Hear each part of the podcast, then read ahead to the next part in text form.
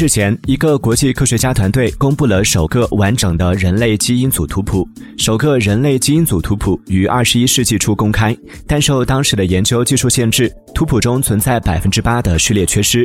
科学家们三月三十一号在科学杂志上发表了相关的研究成果。